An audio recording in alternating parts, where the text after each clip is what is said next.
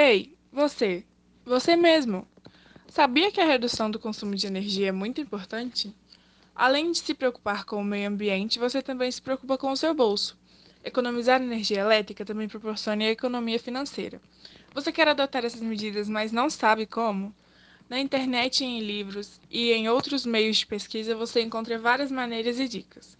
Mas não se esqueça, é um trabalho a longo prazo. Logo, faça com paciência. Poupe você, poupe o meio ambiente.